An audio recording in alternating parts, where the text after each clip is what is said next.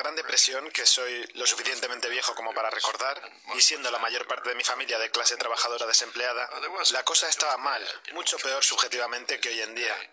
Pero existía una expectativa de que las cosas iban a ir mejorando. Había un verdadero sentimiento de esperanza. Hoy no lo hay.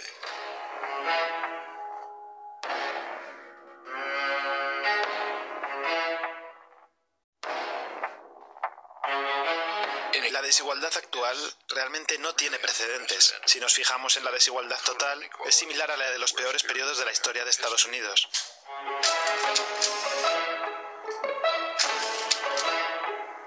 Pero si echamos una mirada más detallada, la desigualdad se da por la extrema riqueza de un reducidísimo grupo de la población, una fracción del 1%. Hubo épocas, como la edad dorada de los años 20 o los felices 90 y algunos otros, en los que la situación se desarrolló de forma bastante parecida. Pero este periodo es extremo, porque si nos fijamos en la distribución de la riqueza, la desigualdad viene principalmente de la riqueza extrema.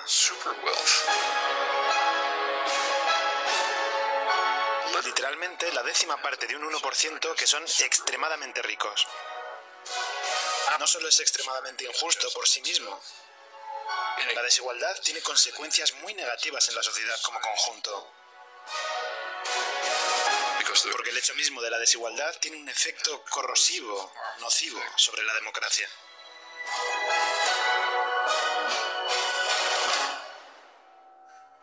Empezó usted hablando del sueño americano.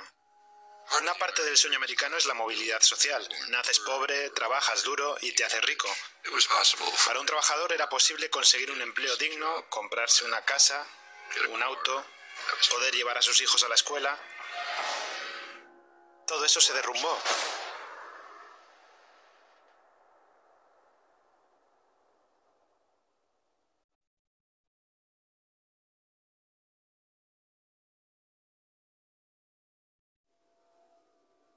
Imagine yourself in an outside position, looking from Mars. What do you see?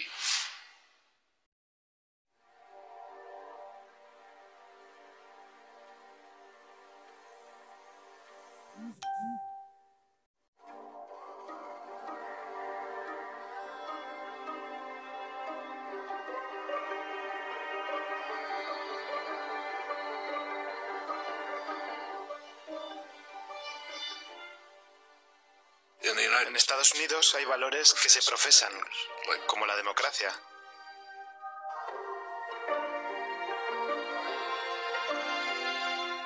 En una democracia, la opinión pública tiene alguna influencia sobre las políticas.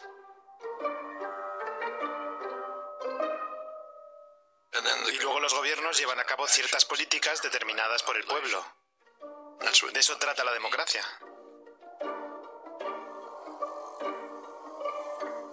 Es importante entender que a los sectores privilegiados y poderosos nunca les ha gustado la democracia y por muy buenas razones.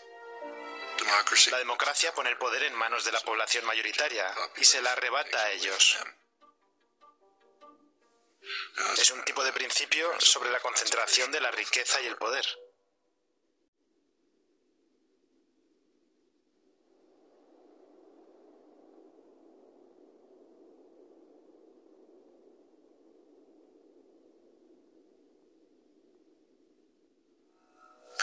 La concentración de la riqueza provoca concentración del poder. Y esto es así especialmente porque el costo de las elecciones se ha disparado, lo que ha metido a los partidos políticos en los bolsillos de las grandes corporaciones. Y este poder político rápidamente se traduce en legislación que incrementa la concentración de riqueza.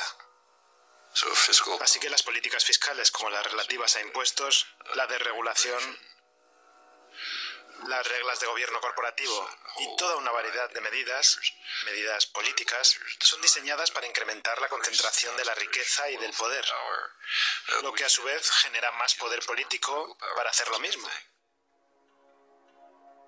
Y esto es lo que hemos estado viendo.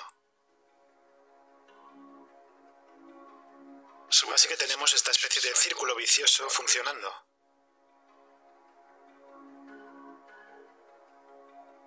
Sabe, de hecho se trata de algo tan viejo que ya fue descrito por Adam Smith en 1776, si leemos el famoso libro La riqueza de las naciones. Dice que en Inglaterra los principales arquitectos de las políticas son los dueños de la sociedad, por aquel entonces los comerciantes y los fabricantes. Y ellos se aseguran de que se cuide muy bien de sus propios intereses, independientemente del grave impacto que eso tenga para la población de Inglaterra o para otros. Actualmente no se trata de comerciantes y fabricantes, sino que son las instituciones financieras y las corporaciones multinacionales. Aquellos a los que Adam Smith llamaba los amos de la humanidad, que están siguiendo una máxima vil. Todo para nosotros y nada para el resto. Ellos solo van a perseguir políticas que les beneficien y que perjudiquen a todos los demás. Y en ausencia de ninguna reacción popular generalizada, eso es básicamente lo que cabría esperar.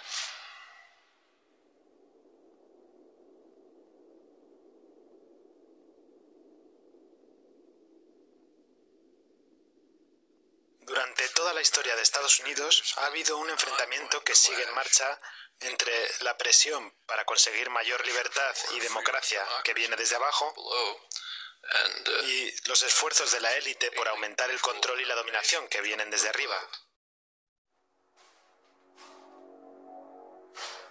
Esto se remonta a la fundación del país.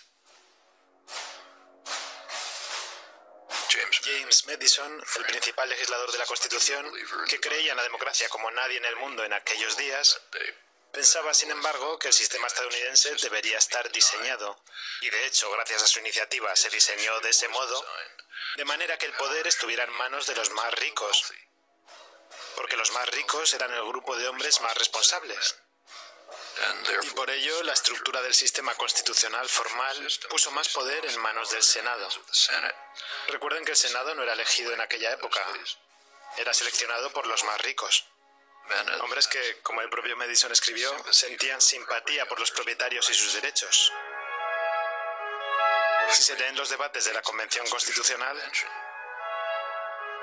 Madison dijo que la mayor preocupación de la sociedad ha de ser proteger a la minoría opulenta contra la mayoría. Y tenía sus argumentos. Suponiendo que todos puedan votar libremente, él decía, bueno, la mayoría de pobres se unirían y se organizarían para arrebatar la propiedad a los ricos. Y decía, eso obviamente sería injusto, así que no se puede permitir. Por lo tanto, el sistema constitucional tiene que concebirse para evitar la democracia.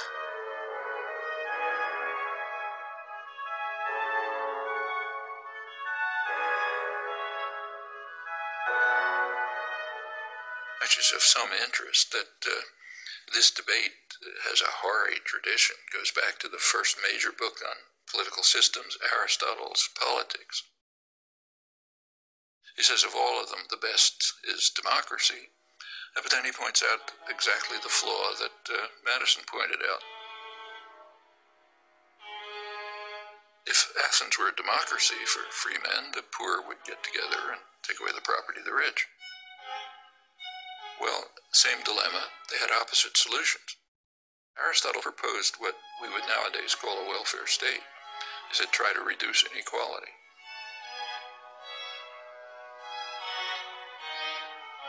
So, same problem, opposite solutions. One is reduce inequality, you won't have this problem. The other is reduce democracy.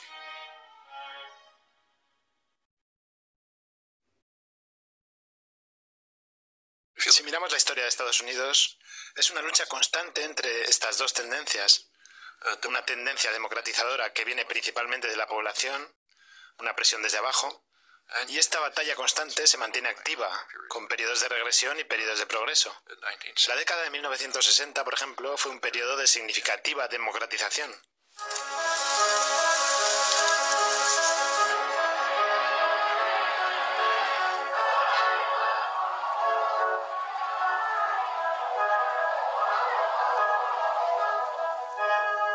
Sectores de la población que solían ser pasivos y apáticos se organizaron y se volvieron activos, empezando a presionar en favor de sus demandas.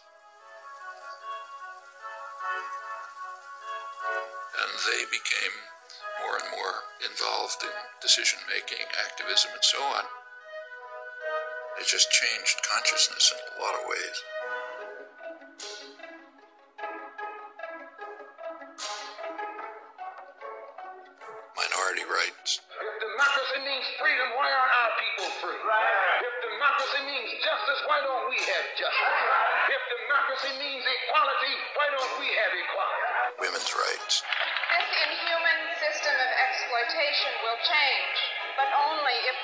It to change and force it together.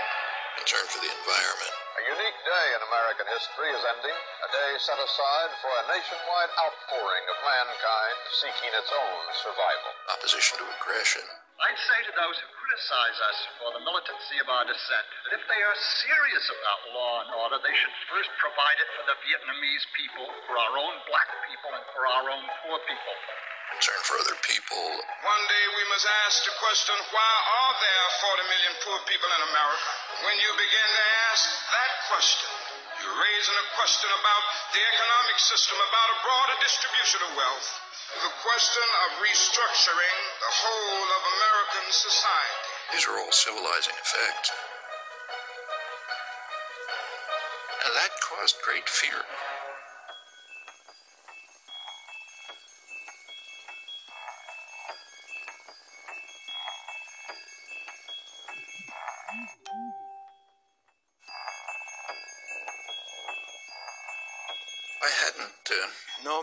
Pronostiqué el poder.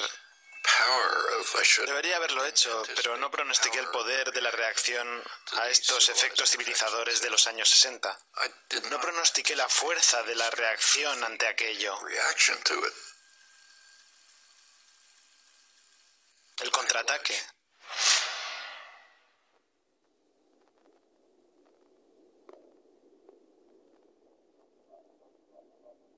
There has been En los años 70 comenzó una enorme ofensiva empresarial concentrada y bien coordinada con el fin de contrarrestar los esfuerzos igualitarios llevados a cabo durante el mandato de Nixon.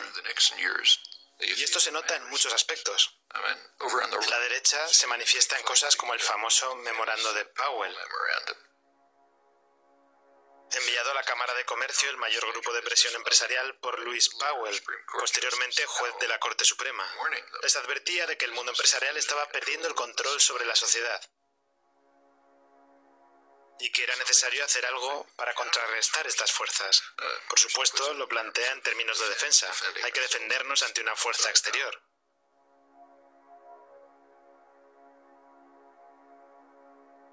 Pero si se fija, en realidad es un llamamiento al mundo empresarial para que utilice su control sobre los recursos con el fin de llevar a cabo una gran ofensiva contra esta ola democratizadora.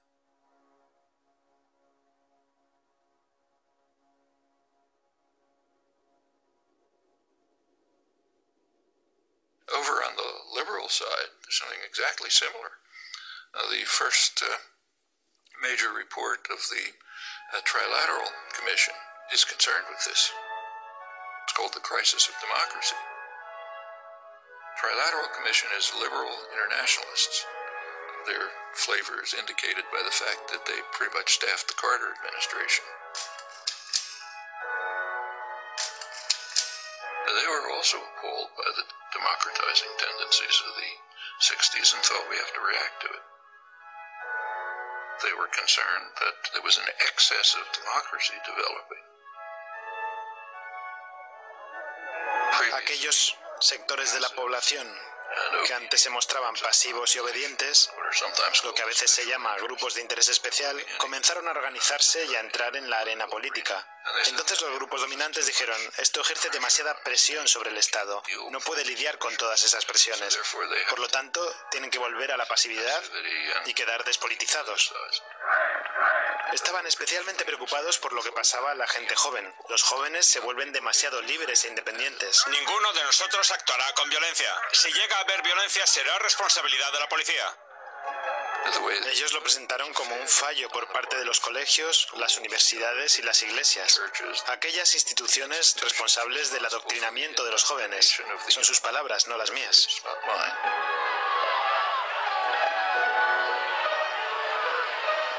Si nos fijamos en su estudio, hay un interés que nunca mencionan, los negocios privados. Y es lógico, ellos no representan un interés especial, sino el interés nacional, por definición. Entonces ellos no tienen problema, ellos sí pueden tener cabilderos, comprar campañas, designar ejecutivos y tomar decisiones, eso está bien. Son los demás, los grupos de interés especial, la población general, los que deben estar sometidos.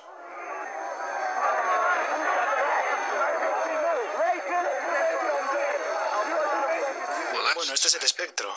Es como una parte ideológica del contraataque. Pero el mayor contraataque que se estaba gestionando en paralelo a este fue simplemente rediseñar la economía.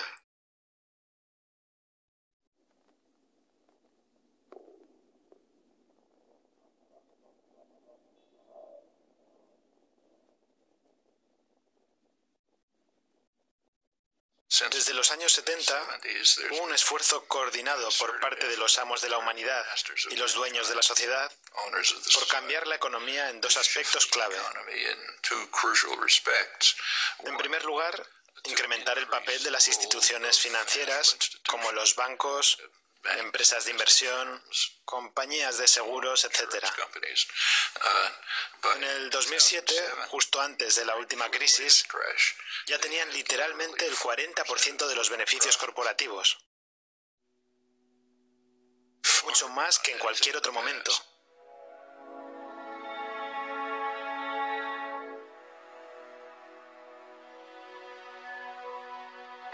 En los años 50 del siglo pasado, como durante muchos años hasta entonces, la economía de Estados Unidos se basaba principalmente en la producción. Estados Unidos era el gran centro industrial a nivel mundial.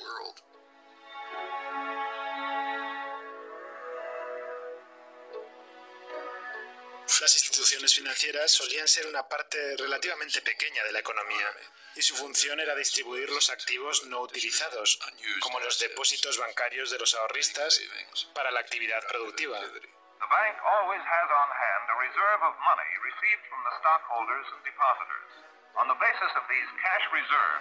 A bank can create credit. So, besides providing a safe place for depositing money, a bank serves a community by making additional credit available for many purposes.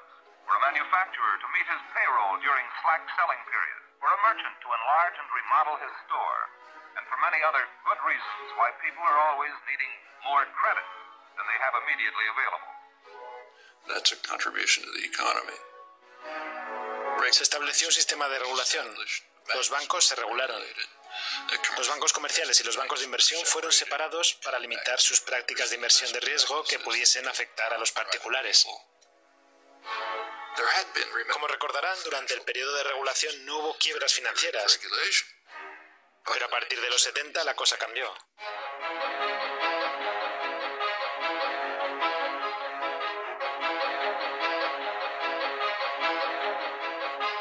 Cuando empezó este enorme aumento de movimientos de capital especulativo, un aumento realmente astronómico.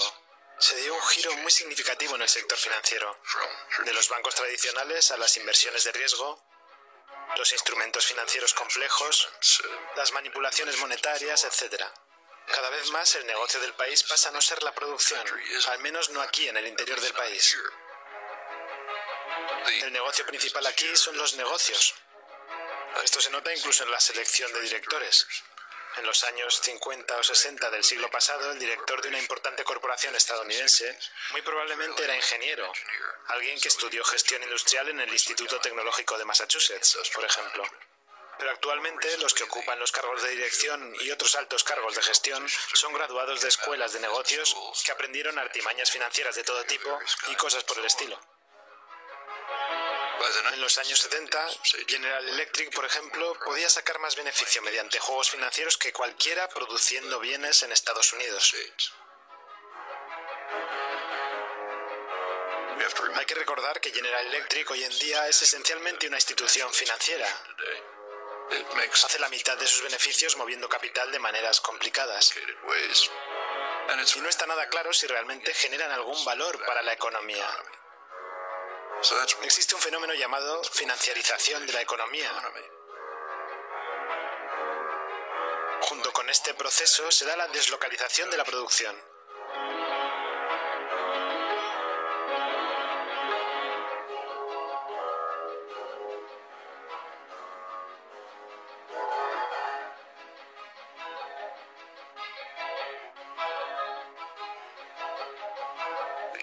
El sistema comercial fue reconstruido con el objetivo explícito de poner a los trabajadores a competir entre sí en todo el mundo. Y esto conduce a una reducción en el porcentaje de ingresos que recibirá la clase trabajadora. It's been particularly striking in the United States, but it's happening worldwide. It means that an American worker is in competition with a super exploited worker in China. Los profesionales altamente remunerados están protegidos. Ellos no tienen que competir con el resto del mundo en absoluto. Y por supuesto, el capital puede moverse libremente.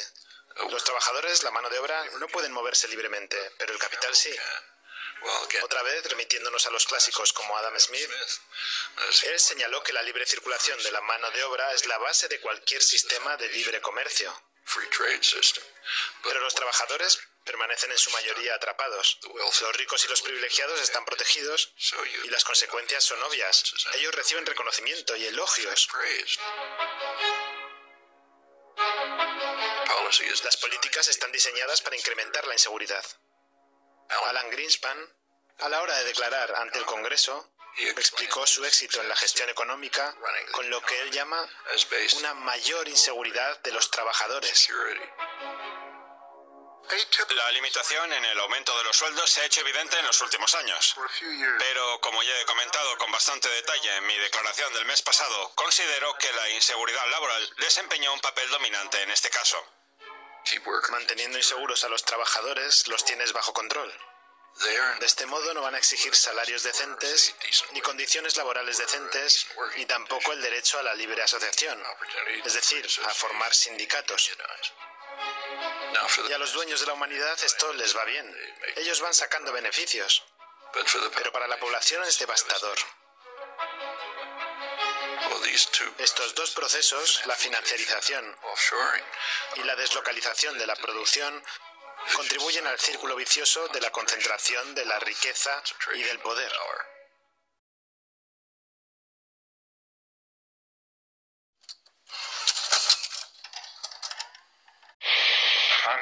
Noam Chomsky. I'm a, on the faculty at MIT, and I've been uh, getting more and more heavily involved in anti-war activities for the last few years.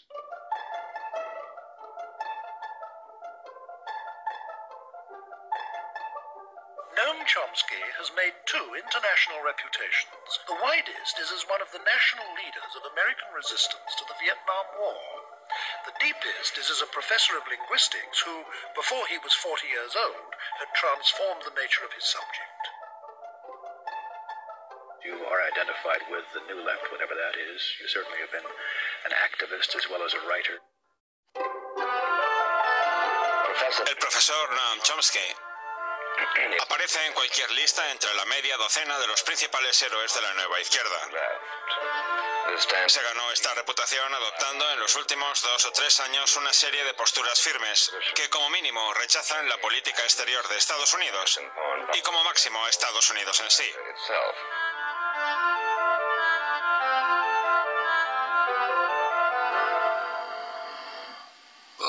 Realmente este concepto de antiestadounidense es muy interesante. Es un concepto verdaderamente totalitario. No se usa en las sociedades libres. Es decir, si alguien, por ejemplo, en Italia critica a Berlusconi o la corrupción del Estado, etc., nunca los llamarán anti-italianos. De hecho, si los llegan a llamar anti-italianos, la gente se moriría de risa en las calles de Roma o de Milán. In totalitarian states, the notion's used. So in the old Soviet Union, dissidents were called anti-Soviet. That was the worst condemnation. In uh, the Brazilian military dictatorship, they were called anti-Brazilian.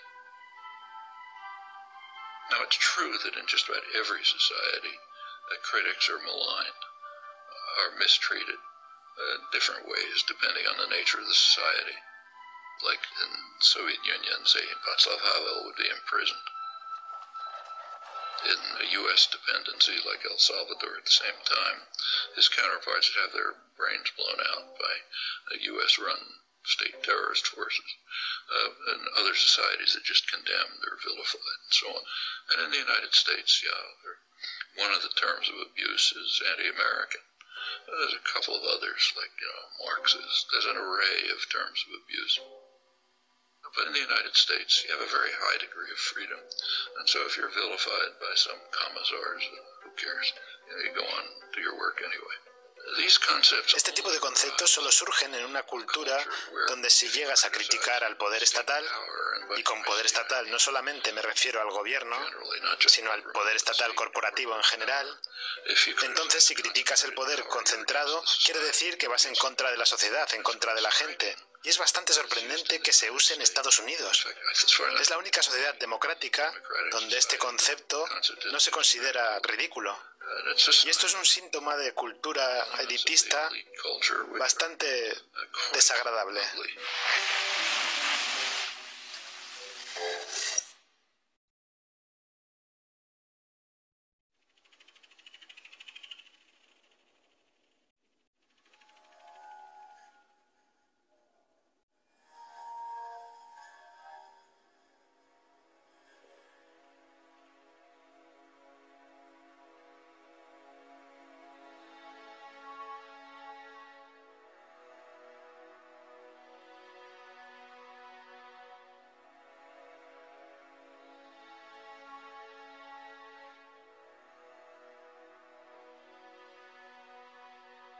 El sueño americano, como muchos ideales, era en parte simbólico, pero también en parte real. Los años 50 y 60 fueron los años de mayor crecimiento en toda la historia de la economía estadounidense. La edad de oro. Era un crecimiento bastante igualitario, es decir, la quinta parte más pobre del país prosperaba al mismo ritmo que la quinta parte más rica. El gobierno implementó algunas medidas de bienestar social que mejoraron la vida de la mayor parte de la población. Por ejemplo, un trabajador negro podía encontrar un trabajo decente en una fábrica de automóviles, comprar una casa, un auto, llevar a los niños a la escuela, etc. Y lo mismo en todos los ámbitos. Cuando Estados Unidos era principalmente un centro industrial, se preocupaba por sus consumidores aquí en el país. Es sabido que Henry Ford subió el salario de sus empleados para que pudieran comprar automóviles. Cuando te fijas en la plutonomía internacional, como les gusta llamarles a los bancos, que es un pequeño porcentaje de la población mundial que acumula cada vez más riqueza, ya no les preocupa casi lo que les ocurre a los consumidores estadounidenses, porque de todas formas la mayoría de ellos no van a consumir sus productos, al menos no a gran escala. Sus objetivos son los beneficios del próximo trimestre, aunque se basen en manipulaciones financieras, un salario alto, unas bonificaciones generosas, producir en el extranjero si es necesario y producción orientada a las clases ricas del país y sus iguales en el extranjero. ¿Y qué hay del resto? Para referirnos a ellos también hay un término que se está usando ahora. Los llaman precariado o proletariado precario. La clase trabajadora mundial que vive una vida cada vez más precaria. Y esto está relacionado con la actitud hacia el país en su conjunto.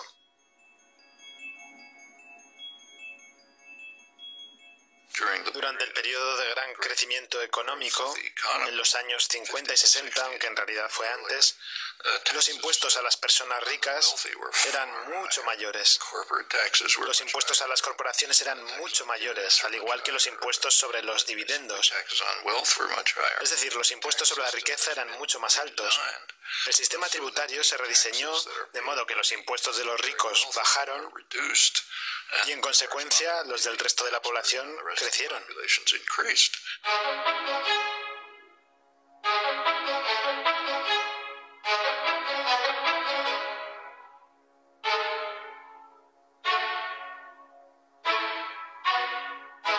Ahora se tiende a mantener solamente los impuestos sobre el salario y sobre el consumo, que es algo que todos tienen que pagar, no sobre los dividendos que solo afectan a los ricos. Las cifras son bastante chocantes.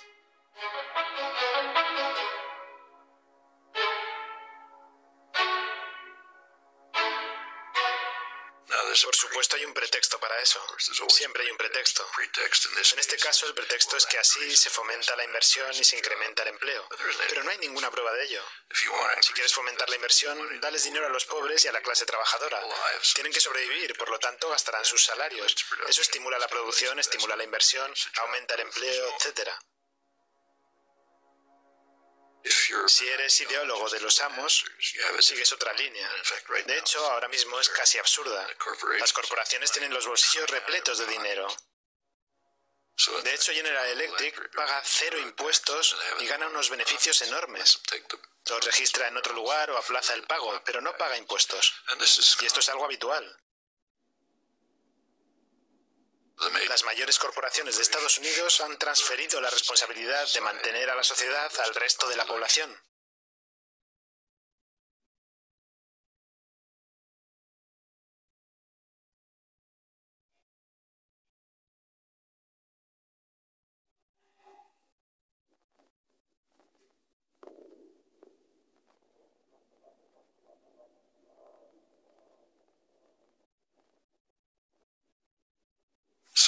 La solidaridad es bastante peligrosa. Desde el punto de vista de los amos, solo tienes que preocuparte por ti mismo, no por los demás.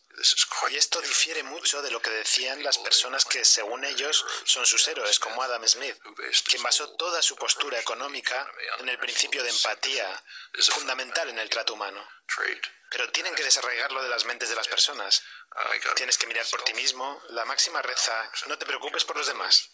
Eso funciona con los ricos y poderosos, pero es devastador para el resto. Les ha llevado mucho esfuerzo erradicar esas emociones humanas básicas de las cabezas de las personas. Hoy lo podemos ver en la forma de hacer política, por ejemplo, en cómo se atenta contra la seguridad social. La seguridad social se basa en un principio, el principio de la solidaridad. La solidaridad significa cuidar de otros.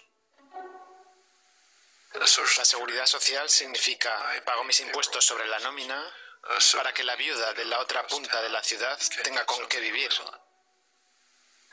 Así sobrevive una importante parte de la población. A los que son muy ricos no les sirve de nada. Por eso intentan destruirla de forma coordinada. Una de las maneras de hacerlo es dejar de financiarla. ¿Quiere destruir algún sistema? Empiece por cortarle la financiación. Así no funcionará, la gente se enfadará, querrán otra cosa. Es la técnica estándar para privatizar algunos sistemas.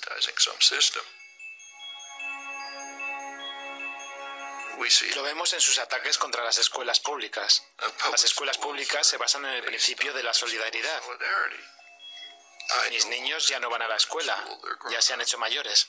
Pero el principio de solidaridad dice, pago felizmente mis impuestos para que los niños de la calle de enfrente puedan ir a la escuela. Es una emoción humana normal. Pero tienen que erradicarla de nuestras mentes. Mis niños ya no van a la escuela, ¿para qué voy a pagar impuestos? Privatícenla y así todo.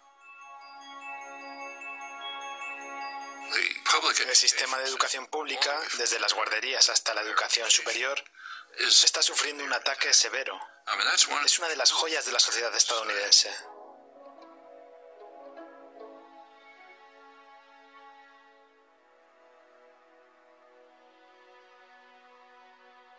go back to the golden age again, the great growth period in the 50s and 60s. A lot of that is based on free public education. Uh, one of the results of the Second World War was the GI Bill of Rights, uh, which enabled veterans, and remember that's a large part of the population, and to go to college. They wouldn't have been able to otherwise. They essentially got free education. Where a community, state, or nation courageously invests a substantial share of its resources in education, the investment invariably is returned in better business and a higher standard of living. U.S. was way in the lead in developing extensive mass public education at every level. Ahora, en más de la mitad de los estados, la financiación de las universidades proviene de las tasas de las matrículas, no del Estado. Es un cambio radical, una terrible carga para los estudiantes. Significa que si ellos no provienen de familias muy ricas, terminarán los estudios muy endeudados. Y si tienes una deuda grande, estás atrapado. Quiero decir que tal vez quieras ser un abogado de intereses públicos, pero tendrás que ir a un bufete corporativo para saldar esas deudas. Y una vez que formes parte de ese mundo ya no podrás salir de él. Y es así en todos los ámbitos. In the 1950s, it was a much poorer society than it is today, but nevertheless could easily handle essentially free mass higher education.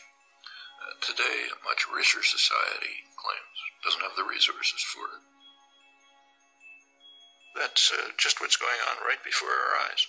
That's the uh, general attack on uh, uh, principles that, uh, I mean, not only are they humane, they're the basis of the prosperity and health of this society.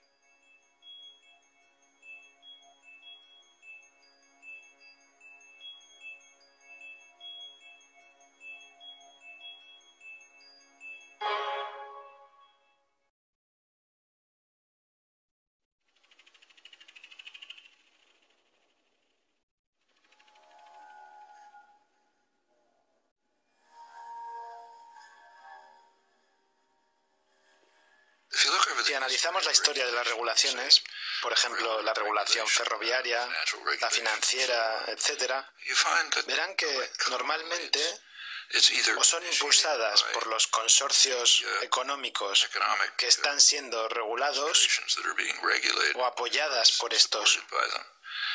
La razón es que saben que tarde o temprano podrán controlar a los reguladores.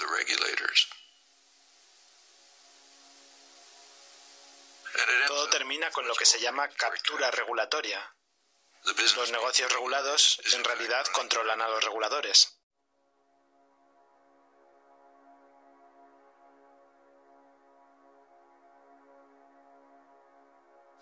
Esto llega al extremo de que los grupos de presión de los bancos son los que en realidad escriben las leyes de regulación financiera. Eso ha ocurrido a lo largo de toda la historia y, una vez más, es una tendencia bastante natural si se fijan en la distribución del poder. One of the things that expanded enormously in the 1970s is lobbying, as the business world moved sharply to try to control legislation. Business world was pretty upset by the advances in public welfare in the 60s, and in particular by Richard Nixon. It's not too well understood, but he was the last New Deal president, and they regarded that as class treachery. In Nixon's administration, you get the consumer safety legislation, safety and health regulations in the workplace, the EPA, the Environmental Protection Agency. Business didn't like it, of course. They didn't like the high taxes, they didn't like the regulation, and they began a coordinated effort to try to overcome it. Lobbying sharply increased. Deregulation began with a real ferocity. There were no financial crashes in the 50s and the 60s because the regulatory apparatus of the New Deal was still in place. As it began to be dismantled under business pressure and political pressure, you get more and more crashes.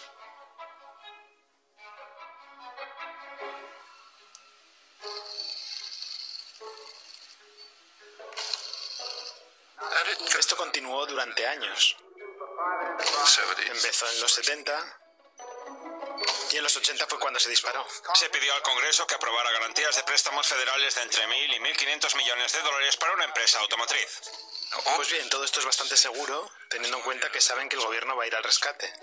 Fíjense, por ejemplo, en Reagan. En lugar de dejarles que pagaran el precio, Reagan rescató a los bancos como el Continental Illinois, el mayor rescate en la historia de Estados Unidos hasta aquel momento. De hecho, terminó su legislatura con una enorme crisis económica, la crisis de ahorros y préstamos, y el gobierno intervino y lo rescató. El presidente Bush firmó hoy la ley para el rescate de 300 millones de dólares de la crisis de ahorros y préstamos. En 1999 se desmanteló la regulación para separar a los bancos comerciales de los bancos de inversión. Entonces llegaron los rescates de Bush y de Obama. Bear Stearns acude al gobierno federal para mantenerse a flote. El presidente Bush defendió la decisión de rescatar a Citigroup. Fannie Mae y Freddie Mac solicitaron un total de 3 mil millones de dólares más. El rescate podría ser mucho mayor, suponiendo el agravamiento de los problemas económicos de Estados Unidos. Ya están creando el siguiente rescate.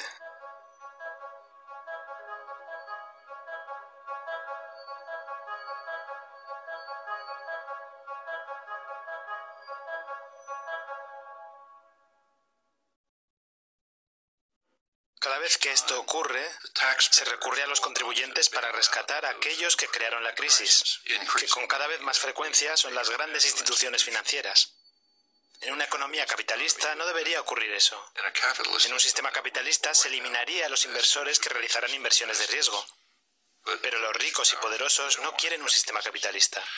Quieren poder ir corriendo a papá Estado tan pronto como están en problemas y ser rescatados por el contribuyente. Eso es a lo que se llama demasiado grande para caer.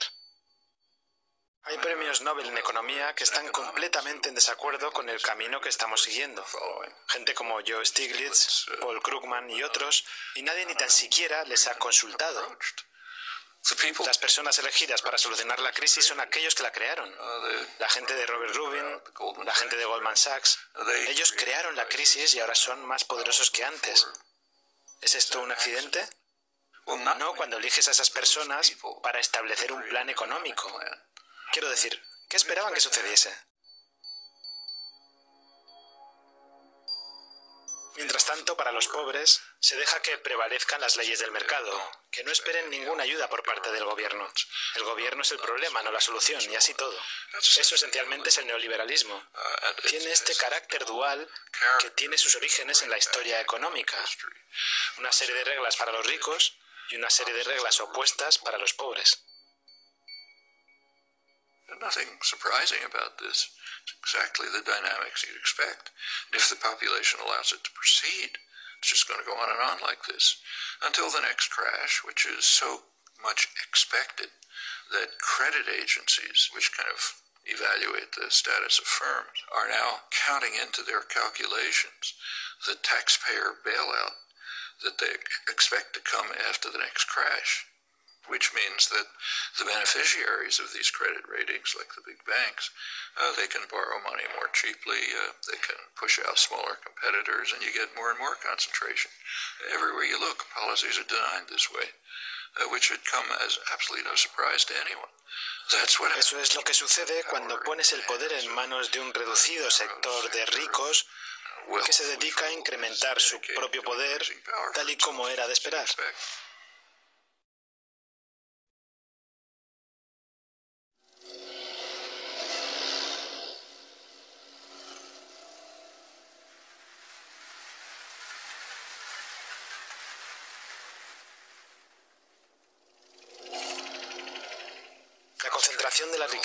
Provoca concentración del poder político.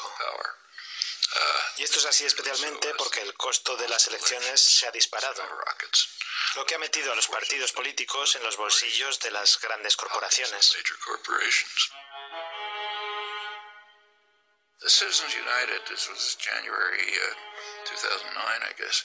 Uh, that's a very important decision, Supreme Court decision. Uh, but it has a history. And you got to think about the history. 14th Amendment has a provision that says no person's rights can be infringed without due process of law. And the intent clearly was to protect freed slaves. Says, okay, they, they've got the protection of the law. I don't think it's ever been used for freed slaves, if ever, marginally. Almost immediately it was used for businesses, corporations. Uh, their rights can't be infringed without due process of law. So they gradually became persons under the law.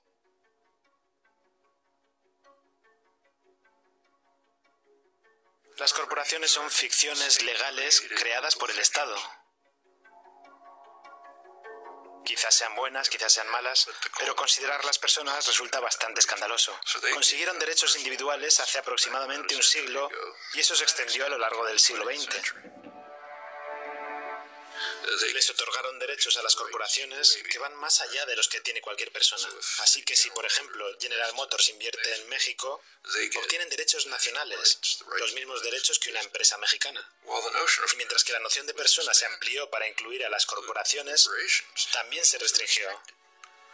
Si nos tomamos la decimocuarta enmienda al pie de la letra, ningún extranjero indocumentado puede ser privado de sus derechos si se le considera una persona.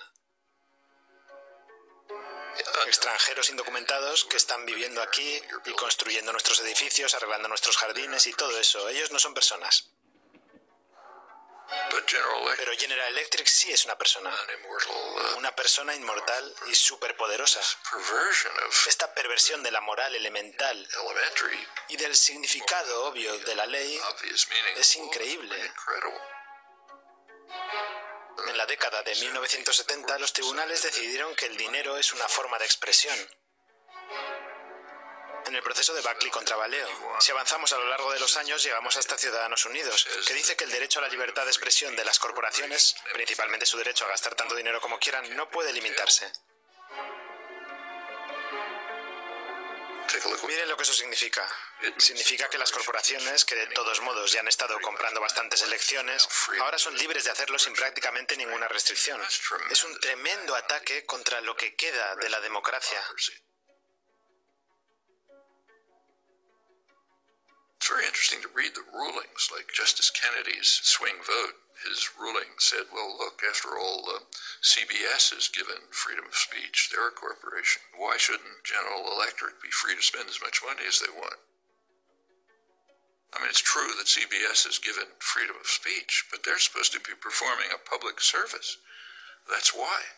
That's what the press is supposed to be. General Electric is just trying to make money for the chief executive and some of the shareholders. It's an incredible decision, and it puts the country in a position where uh, business power is uh, greatly extended beyond what it always was. This is part of that vicious cycle.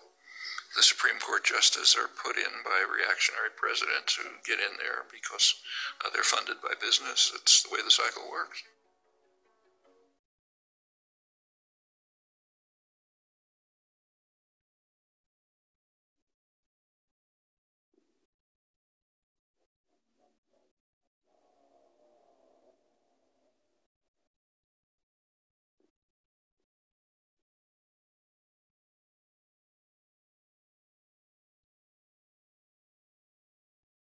Existe una fuerza organizada que ha tenido muchos defectos, pero que, con todos sus defectos, ha estado tradicionalmente al frente de los esfuerzos por mejorar la vida de la población general. Es el movimiento obrero organizado. Y es también una barrera contra la tiranía corporativa. Así que es la única barrera a este círculo vicioso que sigue funcionando y que conduce a la tiranía corporativa.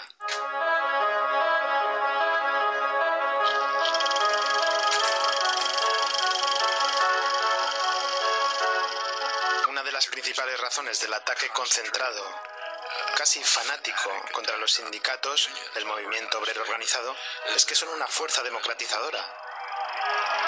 Proporcionan una barrera para defender los derechos de los trabajadores, pero también los derechos populares en general.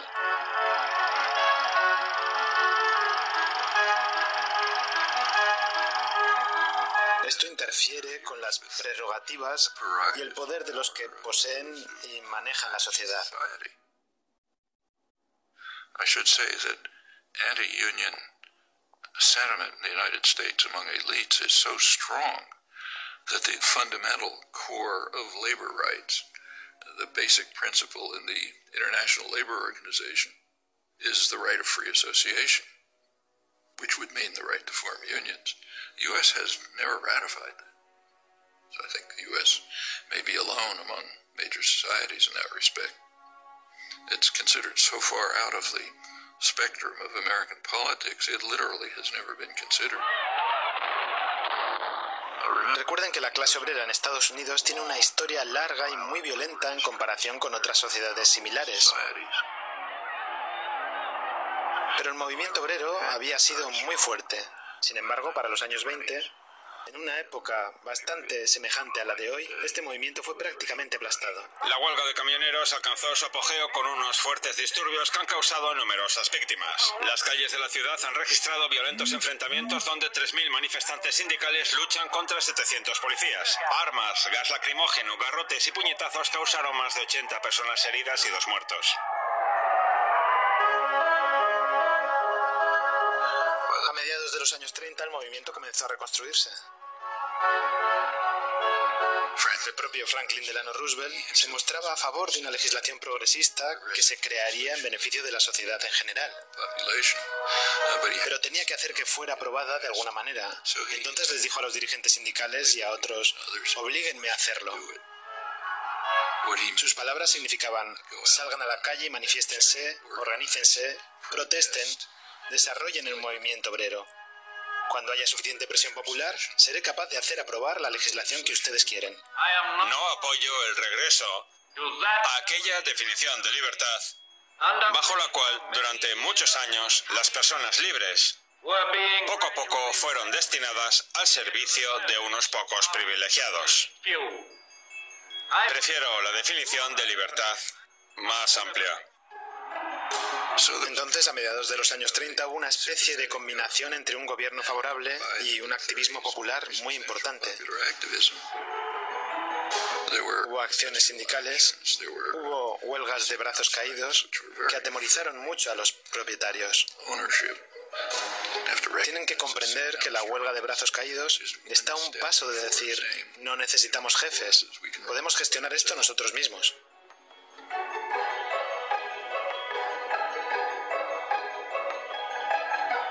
Y los empresarios estaban horrorizados. Si lee la prensa económica de finales de los años 30, verá que se hablaba del riesgo que corría el empresario industrial, del creciente poder político de las masas que debía ser reprimido. Durante la Segunda Guerra Mundial hubo una pausa, pero inmediatamente después de la guerra comenzó con fuerza la ofensiva del empresariado. Taft-Hartley Act was written for only one purpose, to restore justice and equality in labor management relations. The McCarthyism was used for massive corporate propaganda offensives to attack unions. It increased sharply during the Reagan years. I mean, Reagan pretty much told the business world if you want to illegally break organizing efforts and strikes, go ahead. They are in violation of the law, and if they do not report for work within 48 hours, they have forfeited their jobs and will be terminated. Continued in the 90s, and of course with George W. Bush, who went through the roof. Actualmente, menos del 7% de los trabajadores del sector privado tienen sindicatos.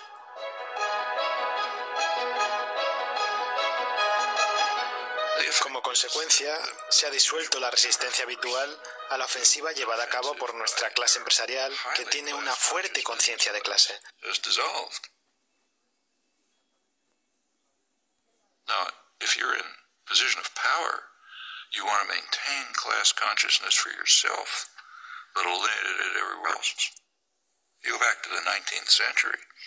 Now, if you're in position of power, you want to maintain class consciousness for yourself, but eliminate it everywhere else. You go back to the 19th century, uh, in the early days of the Industrial Revolution in the United States. Uh, working people were very conscious of this.